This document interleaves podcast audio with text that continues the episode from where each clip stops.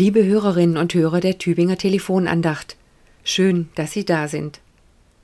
Heute geht es im Text zur Tageslosung auf den ersten Blick um eine Personengruppe, die seit biblischen Zeiten als besonders schutzbedürftig gilt. Es geht um Fremdlinge. Auf den zweiten Blick geht es auch um die Situation, unterwegs oder gar getrieben zu sein, und es geht um das Gefühl, nicht dazuzugehören, keine Bleibeperspektive zu haben. Und schließlich geht es um die Frage, was bleibt, wenn wir diese Erde verlassen haben. Im ersten Buch der Chronik heißt es im Vers 15 des 29. Kapitels Wir sind Fremdlinge und Gäste vor dir, wie unsere Väter alle. Unser Leben auf Erden ist wie ein Schatten und bleibet nicht.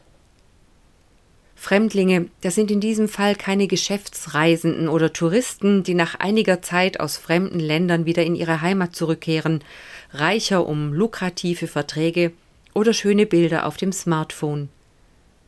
Die Fremdlinge, von denen hier die Rede ist, sind dauerhaft unterwegs, nicht an einem festen Ort beheimatet und auf der Suche nach besseren Lebensbedingungen, ohne Grund und Boden oder die Möglichkeit, Vorräte anzulegen.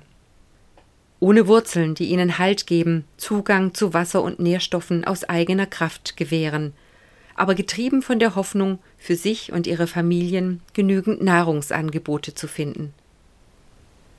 Zu biblischen Zeiten suchten Fremdlinge als Nomaden Weidegründe für die Herden.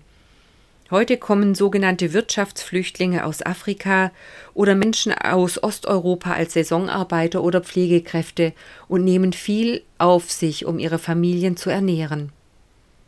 Wie lange können sie das aushalten? Reicht das Geld für ihre Familien? Was bleibt? Unser Losungstext ist da nicht sehr optimistisch.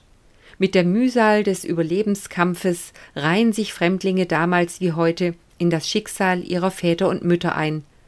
Doch sie schaffen dabei keine bleibenden Werte, hinterlassen keine Spuren. Ihr Leben ist wie ein Schatten und bleibet nicht. Der Lehrtext bringt hier jedoch noch eine neue Dimension ins Spiel, unseren inneren Menschen, das, was uns ausmacht, was nicht dem Verfall und der Zersetzung ausgeliefert ist, was uns stärkt und neue Perspektiven erschließt.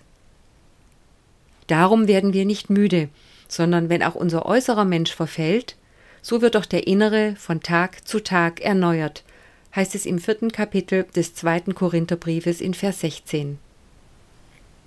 Das Äußere ist nicht alles. Es zählt nicht nur, was gemessen und gewogen werden kann oder auf dem Konto eingezahlt wird. Wir haben innere Werte, die nicht aufgebraucht werden, sondern sich erneuern. Gespeist aus einer Kraftquelle, die uns wach und am Leben hält. Wir können die Müdigkeit hinter uns lassen und uns der Erneuerung öffnen.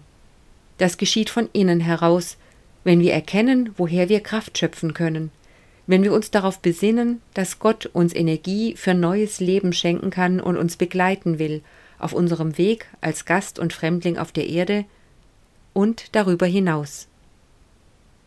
Gott als Erneuerer unseres inneren Menschen eröffnet uns neue Horizonte und neue Möglichkeiten. Auch wenn wir vielleicht äußerlich alt aussehen, innerlich bleiben wir beweglich, neugierig und wach. Ihre Esther Peilo vom Diakonischen Werk Tübingen.